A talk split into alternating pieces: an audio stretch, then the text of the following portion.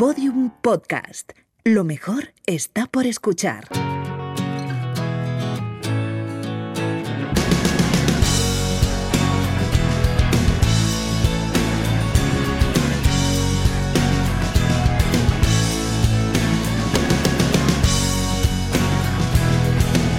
La redada. Bueno, estamos en la sección más hater de la redada. Hola Carlos Cano, ¿qué tal? Hola Lucía, a ver, es una sección de gastronomía, no de haterismo, ¿eh? Bueno, ahí, ahí anda, mitad, mitad. Me puedo reciclar, ¿no? Si, si hiciera falta. ¿No, no vienes En- hater en hoy? haterismo. No me lo creo. Sí que vengo un poco hater, pero sin que sirva de precedente, no me voy a meter mucho con los oyentes de la redada y sí me voy a meter con la hostelería española, con el sector de la hostelería, porque hoy vamos a hacer como una especie de recopilación de anécdotas y momentos de esos en los que vas a un bar o a un restaurante y te atienden no mal, no. Fatal. O sea, que, que- que sales mm, encendido, cabreado y con ganas de pedir el libro de reclamaciones, denunciarles o ponerles a parir en, en las redes sociales o, o todo a la vez. Estas cosas pasan, sí. Supongo que tú habrás vivido algo parecido, ¿no? Sí, sí, sí. Alguna experiencia, sí recuerdo, de pronto. Por ejemplo. Pues a mí me ponen muy nerviosa los camareros que son muy bordes. Porque dices, bueno, entiendo que estés quemado, que haya mucha gente, pero a fin de cuentas trabajas de cara al público, con clientes, ¿no? Entonces, el otro día fui de viaje a Córdoba con mis amigos, estábamos en una mesa muy larga, porque éramos 18 creo, y uno de ellos, en la otra punta de la mesa, le dijo que, que trajera más, eh, más tomate, porque estábamos tomando tostadas con tomate de desayuno, ¿no? Y cuando vino hacia mi lado de la mesa, se lo, le dije, ¿puedes traer más tomate? Y me dice, me responde la camarera, me lo acaban de decir. pero con muy malas Ay. formas, pero con muy malas formas. Y con una cara, con un gesto como de, mm, pues eso, un mal gesto. Y estuve a punto de responderle algo, en plan, bueno, pues las veces que te haga falta te lo diremos, ¿no? Pero al final nunca respondo, me quedo así como callada y pienso, ¿por qué tengo que aguantar yo las malas palabras de, de esta mujer a la que estoy consumiendo en su local? Mm. ¿no? Es verdad que también ahí influye el hecho de saber que si tú eres borde con él, esa persona va a tener lo que tú te vas a acabar comiendo, lo va a tener en sus manos en un sitio que tú no puedes ver. Ahí la saliva. Claro, claro.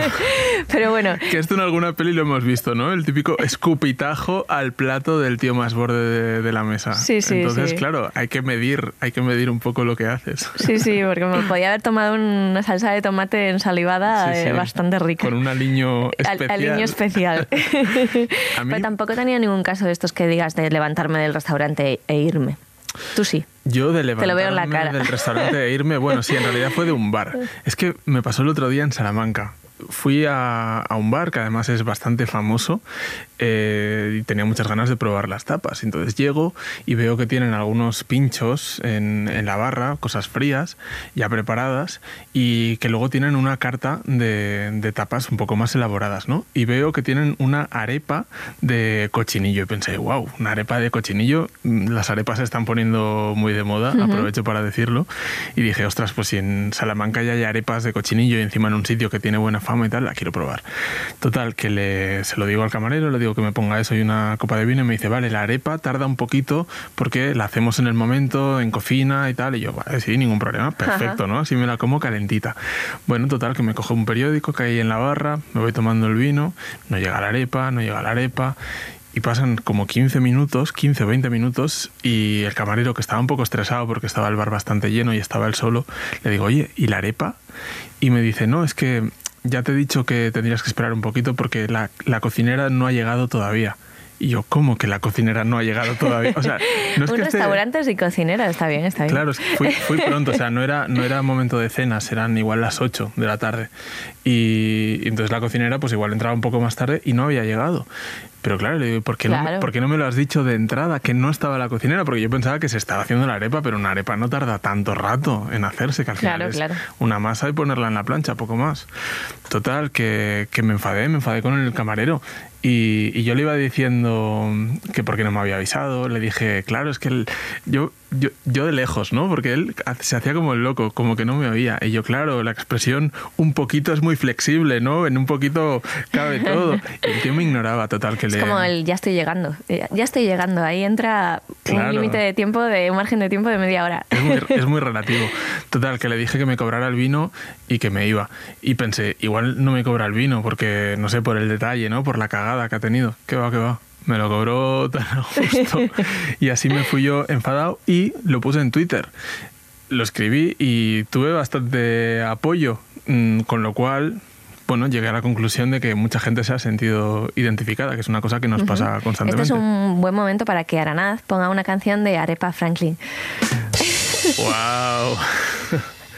No, no, es que yo ya he llegado al, al acuerdo con Aranaz de hacer un juego de palabras malo en cada podcast. En cada uno. Sí.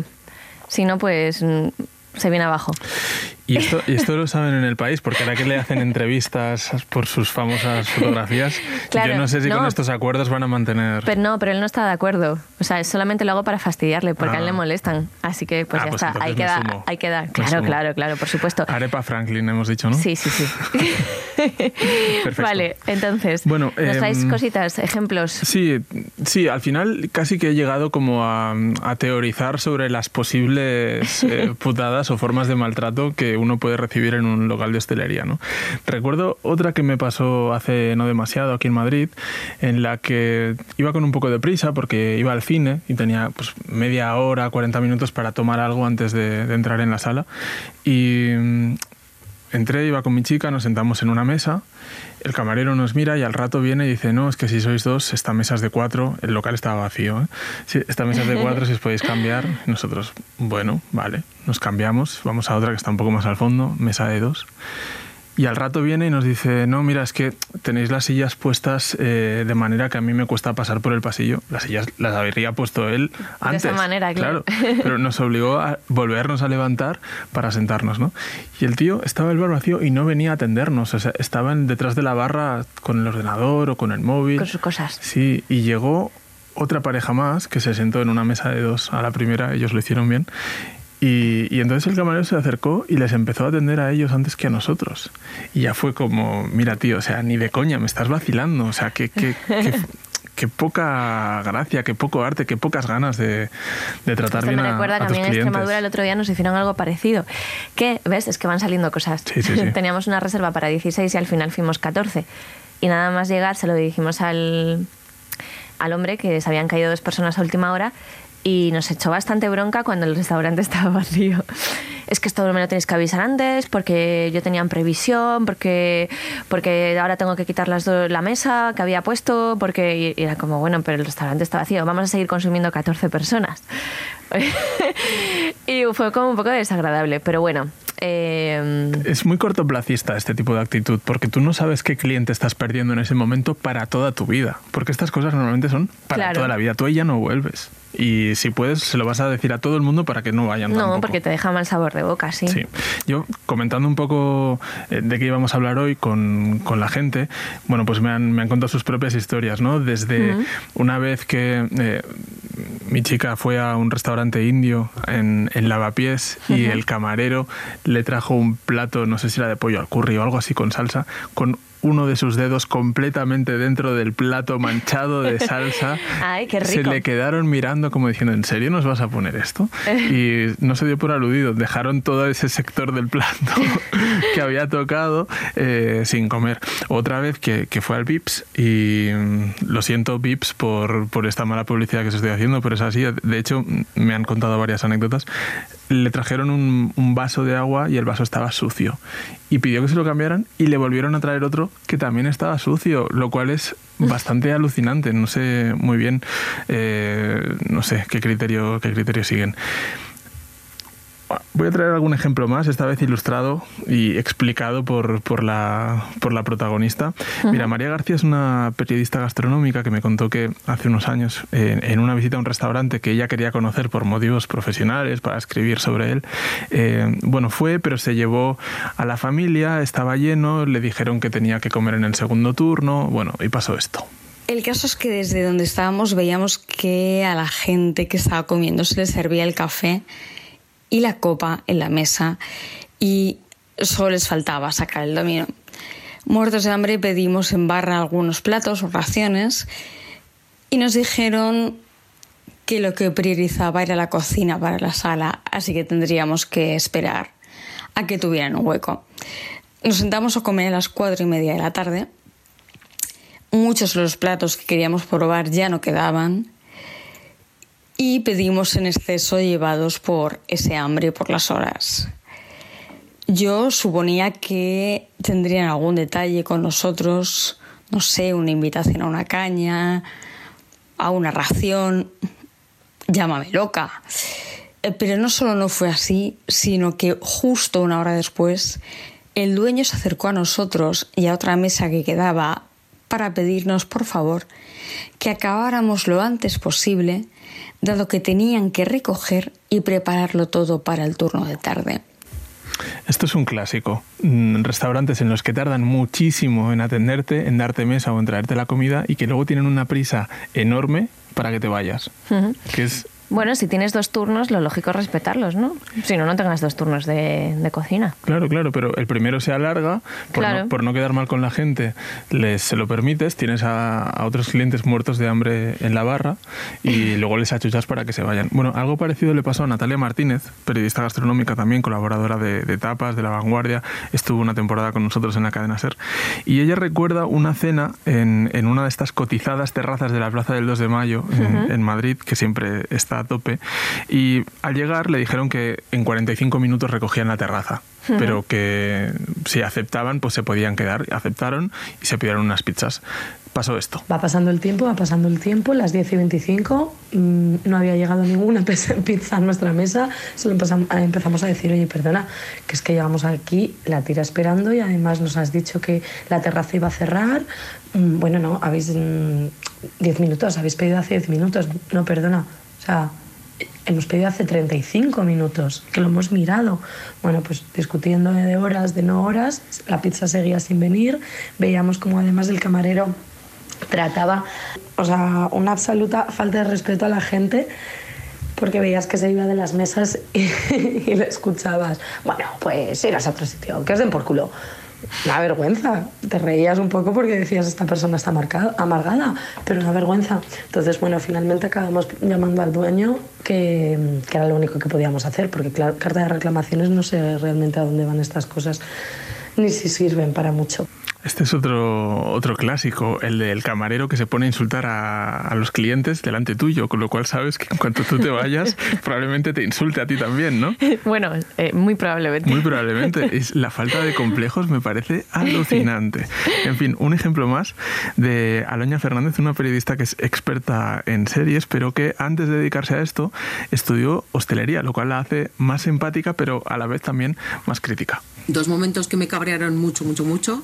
Uno de ellos fue hace unos meses, cuando me cobraron el hielo eh, al pedir un café con hielo, eh, cosa que no entendí, porque mm, supongo que si pides una Coca-Cola no te cobran el hielo de la Coca-Cola. Y otra de las ocasiones fue en una cadena de hamburgueserías madrileñas que, bueno, pues eh, mm, solían dar un espectáculo a la vez que te atendían. En fin, era así como muy mm, amistosa con los clientes, ¿no? Y allí pues todo el mundo estaba mucho más entretenido en hacer el numerito de turno que en atender y bueno, pues nos sentamos, eh, nadie traía la carta, traía las bebidas, nadie hacía nada, estuvimos muchísimo tiempo esperando, eh, sirvieron a, atendieron a gente que llegó después que nosotros, antes que a nosotros, cosa que me sienta fatal. Y bueno, pues todo tarde, todo mal. No llegué a poner la hoja de reclamaciones, pero sí que me marché muy cabreada y bueno, pues eso. Esto es un clásico también, ¿eh? Otro clásico. Que atienden, a, que atiendan antes a gente que llega más tarde. Rabia, qué rabia da, ¿eh? Cuando estás ahí con prisa, con hambre. Yo ahí pongo mirada de acero al camarero, en plan, ¿me estás viendo? Existo, estoy aquí, hola. Y realmente, si, te lo puedes permitir, te levantas y te vas, aunque sea por despecho, ¿no? Por dignidad. Sí, yo alguna vez me he ido a algún sitio que tardaba mucho en atenderme. Yo también, yo también, varias veces. Sí. Otra versión del mal camarero me la contaba Maika Ávila, nuestra compañera mm, Maika Ávila, eh, eh, este, en este caso, una situación vivida en Salobreña, en, en Granada, en el que el camarero demostró tener unas, una gran capacidad de mala follá granadina, porque por lo visto habían pedido unas almejas Sí. y no llegaban, no llegaban, no llegaban.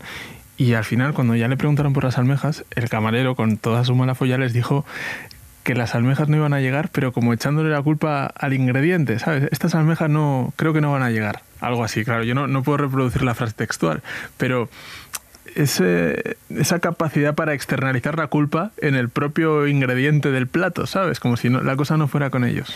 En fin, bueno, sí, sí, hay, hay muchos recursos. La cuestión es, ante este tipo de situaciones, ¿qué hay que hacer? Eh, reseña en Google, un tweet mm, mencionando al restaurante, pedir la, El libro de reclamaciones. No lo tenía muy claro y por eso se lo he preguntado a, a Rubén Sánchez de Facua. Hay que partir de que la hoja de reclamaciones puede ser un instrumento eficaz porque obliga al empresario a contestar, si no lo hace ya de por sí puede ser sancionado, puede llevar a que la administración abra una investigación, realice inspecciones, pero en cualquier caso nunca pensemos que tenemos que pagar algo que nos han servido a un precio inflado sin estar incluido en la lista de precios del establecimiento. Nunca pensemos que si nos dan gato por liebre, si nos dan un producto que no tiene nada que ver con el que decía la carta, tenemos que pagarlo. Como consumidores no nos pueden obligar a abonar un producto en un local de hostelería si consideramos que se ha producido un fraude. Otra cosa es que no nos haya gustado el sabor, la calidad, que deje algo que desear, esa es otra historia. Pero lo importante es, si es un fraude, si es un engaño claro, no tenemos ninguna obligación de pagar. Por supuesto, irregularidades graves tienen que ser denunciadas. No basta con decir no volvemos a este establecimiento. Tienen que ser denunciadas ante las administraciones de consumo de las comunidades autónomas. Debemos pedir que inspeccionen el local. Por ejemplo, si han ocultado precios de productos para luego cobrarnos un ojo de la cara, si no aparecían esos productos detallados en la lista de precios, o si están suministrando determinados alimentos haciéndolos pasar por otros, indicándonos que tienen más calidad o indicándonos que es un tipo de pescado o de carne que no es la real. Eso se tiene que investigar y para eso es necesaria la denuncia y por supuesto difundir lo que suframos a través de las redes sociales, votar o participar dando valoraciones en las distintas redes y plataformas web que existen porque precisamente pueden ayudar a que otras personas no sufran el mismo engaño, abuso o fraude que nosotros. En resumen, que si te han dado Vamos. algo que no has pedido, no lo pagues. Tienes todo el derecho de no pagarlo. Claro. Pide el libro de reclamaciones porque sí sirve para algo y difúndelo todo lo que puedas en redes sociales. Vale, sí, bien, lógica, ¿no? Supongo que ahora hay un montón de camareros y cocineros y dueños de restaurantes que, Queriendo- que me odian. Queriendo matarte, sí. Sí, sí. A ver. mm, Yo he sido camarera varios años, ¿eh? Sí. Y, y también hay clientes que se las traen. Claro, hay que ser un poco comprensivo. O sea, detrás de esta situación muchas veces hay gente desmotivada, gente que está en el sector porque no tiene trabajo de lo suyo y no le queda otro remedio, sueldos muy bajos, situaciones muy precarias, eh, clientes maleducados. Yo todo eso lo entiendo. Y de hecho, no solo lo entiendo, sino que propongo que la próxima sección Sea de eso. se la dediquemos a, a esos clientes maleducados y que en vez de testimonios de clientes tengamos testimonios de camareros rajando de nosotros. Ahora me acabas de, me acabo de acordar de que los peores camareros con los que yo he topado nunca fue en Budapest el año pasado.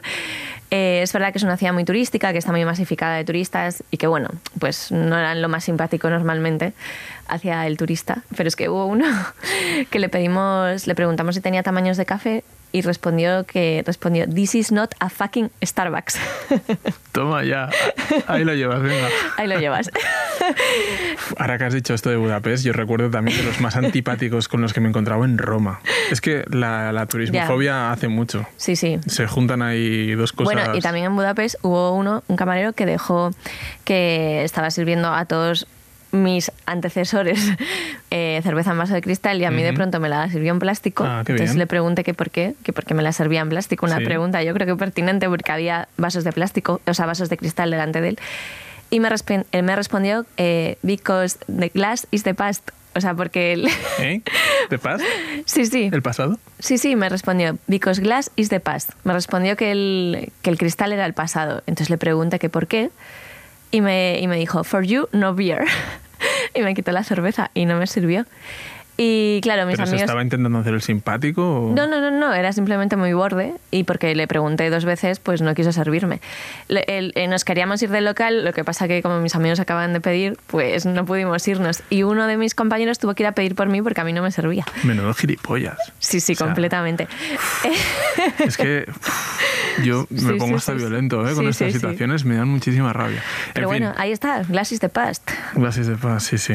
Eh, a los oyentes de La Redada que hayan recordado algún episodio personal escuchando este podcast, que tuiteen, que nos lo compartan, que nos, que nos cuenten un poco Sí, sí. qué Y les algún trabajador de la hostelería que ahora mismo esté muy cabreado también nos puede comentar. Exacto, sí, ambos. Eh, o sea, que desde aquí promociono el haterismo en, en toda Eh, nuestra audiencia. a las dos vías. Sí, Pues de está. ida y de vuelta. De ida y de vuelta, Sí. estupendo. Transversalidad. Exacto. Muy bien, Carlos Cano. Amor para todos. Amor para todos, sí, de ti. Un beso, chao. Hasta luego. Bueno, pues hasta aquí el podcast de hoy, pero antes de marcharnos, obviedades. Llega una pareja a un restaurante, toman asiento en una mesa y el camarero les ofrece las cartas mientras les pregunta si desean alguna bebida. Hasta ahí todo bien. Ahora, la pareja son Carlos y Lucía. Él se presenta como hater y empieza a rajar de la carta, del mantel, de la cubertería, de la decoración, del nombre de la población, de la provincia, del continente, del planeta Tierra, del sistema solar, de la puta galaxia. Lucía mientras suelta el chiste de Arepa Franklin. Eh, y luego queréis que os atiendan con una sonrisa. Venga ya. Un saludo de Lucía Tawada, Juan López y Juan Aranaz. Adiós.